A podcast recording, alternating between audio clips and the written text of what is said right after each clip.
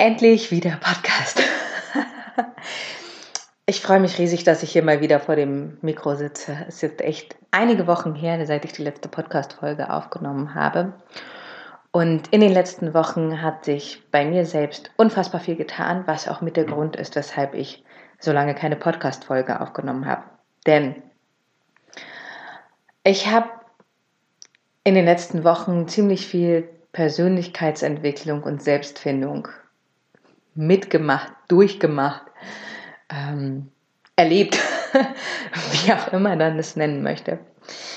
Und in dieser ganzen Zeit habe ich sehr mit meiner eigenen Berufung, mit diesem Podcast, mit dem Namen des Podcasts, mit meinem Coaching-Business und so weiter und so fort gehadert und ähm, bin daran unfassbar gewachsen.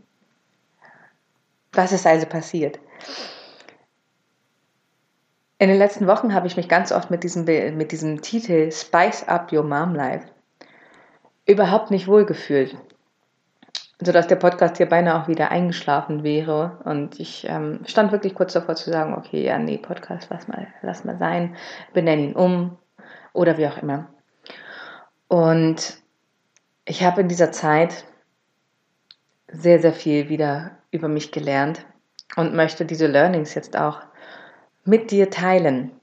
Ähm, ich bin, oder ich will gar nicht sagen, ich bin, ich war bis gestern generell ein sehr sprunghafter und ungeduldiger Mensch. Nein, ich bin es immer noch. So, aber ich habe heute gelernt, damit umzugehen. Ja? Ähm, und ganz oft schon, selbst in meiner Kindheit schon, wenn ich ein Pro Projekt angefangen habe, war es ganz oft so, dass ich irgendwann einfach die Geduld verloren habe und dieses Projekt wieder habe einschlafen lassen.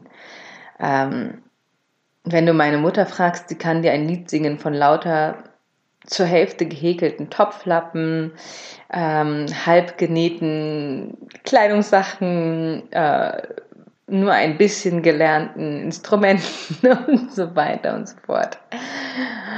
Und ähm, wie du dir vorstellen kannst, ist das jetzt für den Aufbau eines Business oder für auch eine Berufungsfindung vielleicht nicht die Eigenschaft, die es mir am allerleichtesten macht, vorwärts zu gehen, weil ich eben immer wieder in diesen Zweifel komme und immer wieder komme, ach, ist das wirklich das, was ich machen möchte?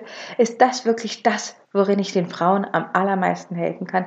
Bin ich in dieser Spezialisierung überhaupt richtig. Und im Zuge dessen ähm, sind bei mir ganz viele Schmerzpunkte und Wunden hochgekommen, von denen ich dachte, dass ich sie eigentlich schon überwunden hätte. Aber wie es eben so oft ist, ähm,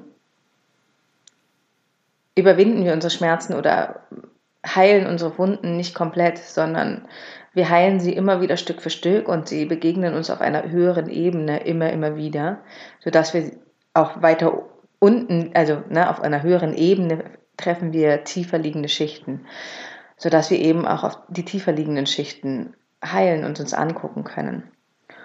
Und ich glaube, dass es letzten Endes gar nicht unbedingt darum geht, komplett alles zu heilen, sondern auch umzugehen damit und sich selbst zu kennen und zu wissen, okay, hier ist jetzt dieser eine Schmerz, der aufbricht, sodass ich lernen kann, damit eben umzugehen, mich selbst zu fragen, was fühle ich? Gehört dieses Gefühl, gehört diese Energie, gehört dieser Satz, dieser Glaubenssatz, den ich über mich selbst verinnerlicht habe, gehört er mir oder gehört er einer anderen Person?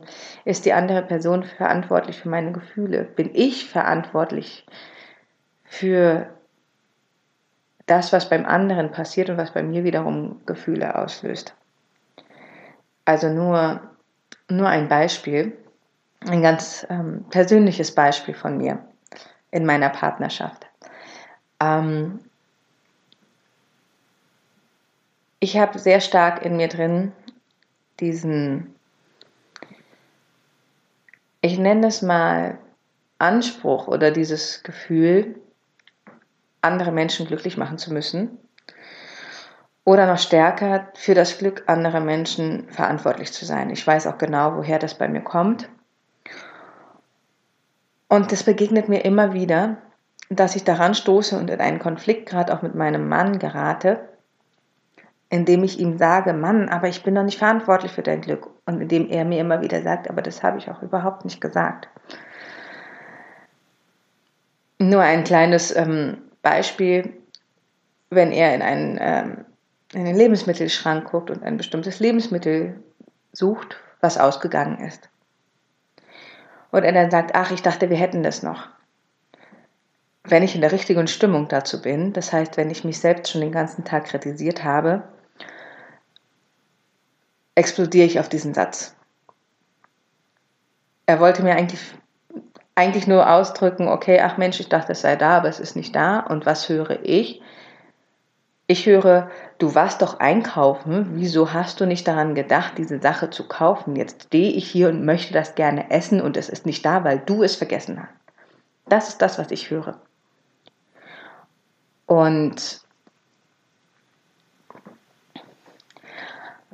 um zurückzukommen auf den Begriff Spice Up Your Mom Life, ich habe in meiner eigenen Vergangenheit sehr viele äh, verletzende Erfahrungen im Bereich meiner Sexualität erlebt, die ganz viel eben auch mit diesem Ich muss andere glücklich machen zusammenhängen. Ich habe gerade ähm, als junge Erwachsene, Ende Jugend, junge, Anfang junge Erwachsene, ähm, sehr viele sexuelle Begegnungen mit Männern gehabt, die ich mehr oder weniger kannte. Manche kannte ich mehr, manche kannte ich weniger.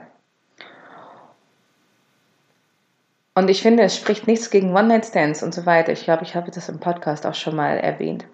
Nur, ich war in diesen Begegnungen nicht in der Lage, meine eigenen Grenzen zu kommunizieren, weil ich a, meine eigenen Grenzen nicht kannte und b, als People Pleaser meinem männlichen Gegenüber gefallen wollte und C, mein männliches Gegenüber nicht unglücklich machen wollte. Sprich, hätte ich ihm den Zugang zu meiner Sexualität verwehrt, hätte ich ihm den Sex verwehrt, hätte ich ihn unglücklich gemacht. So war meine Denke. Ja? Und ich habe mich in den letzten Wochen gefragt, so Spice up your mom life. Ist es richtig?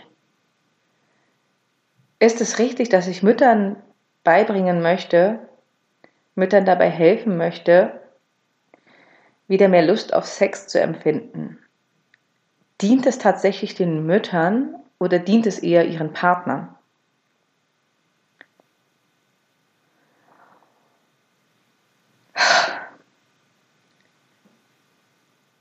Und so bin ich eben dazu gekommen, diesen ganzen Weg, den ich gehen möchte mit dir, anzuzweifeln weil ich eben wirklich dachte so, hey, ich will dich nicht zum Objekt machen. Ich will nicht, dass du jetzt denkst, oh, okay, warte, Spice Up Your Mom Life, da muss ich jetzt ganz besonders sexy sein und ganz besonders viel Sex haben und so weiter und so fort. Ähm, um eben meine Beziehung zu retten oder um eben meinem Partner zu gefallen. Und Meine Reise in mein Innerstes hat aber die Antwort gefunden, ja, es ist richtig, Spice up your mom life. Es ist richtig, dass ich dir beibringen möchte, deine Sexualität zu befreien, dass ich dir beibringen möchte oder beibringen, es hört sich so nach Schule an, finde ich. Aber es ist ja letzten Endes auch so, du bist meine Schülerin. ich bin deine Lehrerin. Mm, dass ich dir helfen möchte, dich selbst sexy, lustvoll und leidenschaftlich zu erleben, aber auf eine Art und Weise, in der du zum Subjekt wirst, zu einem sexuellen Subjekt. Das heißt, du selbst bestimmt, bestimmst dich selber, du selbst bestimmst deinen Sex, deine Sexualität und wie du auftreten möchtest. Ja.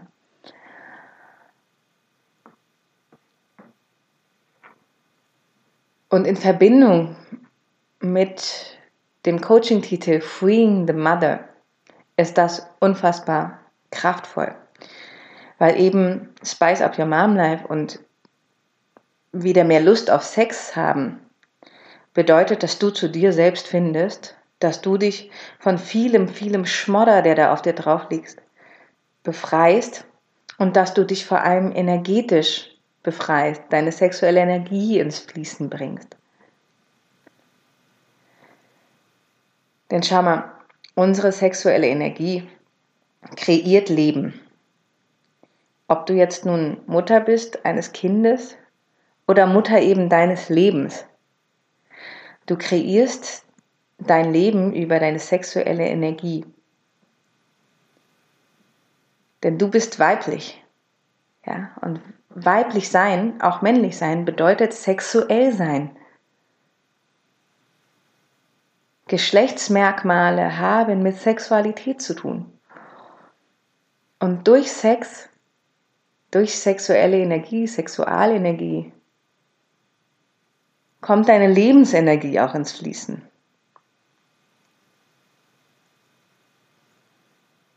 Und wenn du diese Freiheit erlebst, dich da befreien kannst und auch erlebst, wie du deine Sexualität frei leben kannst, so wie du es möchtest, und spürst, wie sich ja beim Sex selber in einer Ekstase ganz viel Raum in dir selbst frei macht und breit macht, so dass du sogar über dich selbst hinaus strahlst, dann ist das unfassbar empowernd.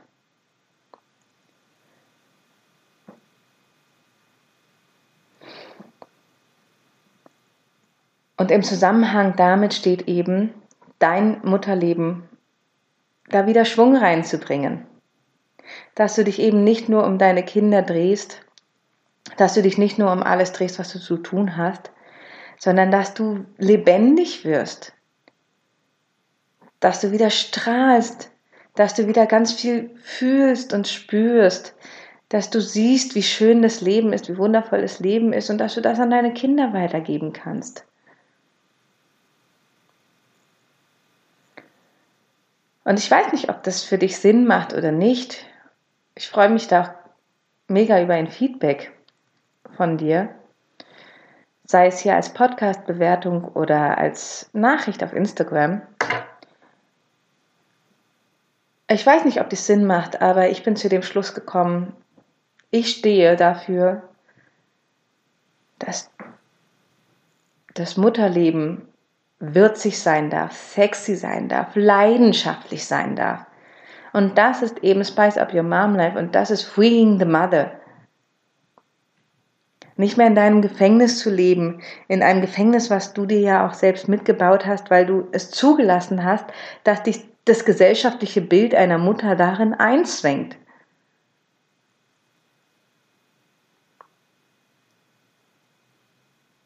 Ich will, dass du zu dir findest, zu dir als Frau. In all deinen Facetten, in all deiner Weiblichkeit, deiner Verletzlichkeit und deiner Stärke. In deinem Zyklischsein. Und deswegen freue ich mich mega, jetzt dir wieder Podcast-Folgen aufzunehmen. Yeah! Ich wusste gar nicht, dass mir das so viel Spaß macht. Ich wusste gar nicht, dass mir das so viel Spaß macht. Und ich habe früher auch immer gesagt, meine Stimme ist nicht schön. Aber ich merke, meine Stimme ist sehr, sehr schön. Ich liebe meine Stimme. Könnt mir selber zuhören, nur wegen meiner Stimme. Vielleicht klingt das jetzt arrogant oder selbstverliebt für dich, aber wenn dich das triggert, dann schau hin weil du selbst es auch wert bist, dass du deine größte Verehrerin bist. Die größte Verehrerin deiner Weiblichkeit, deiner Sexiness.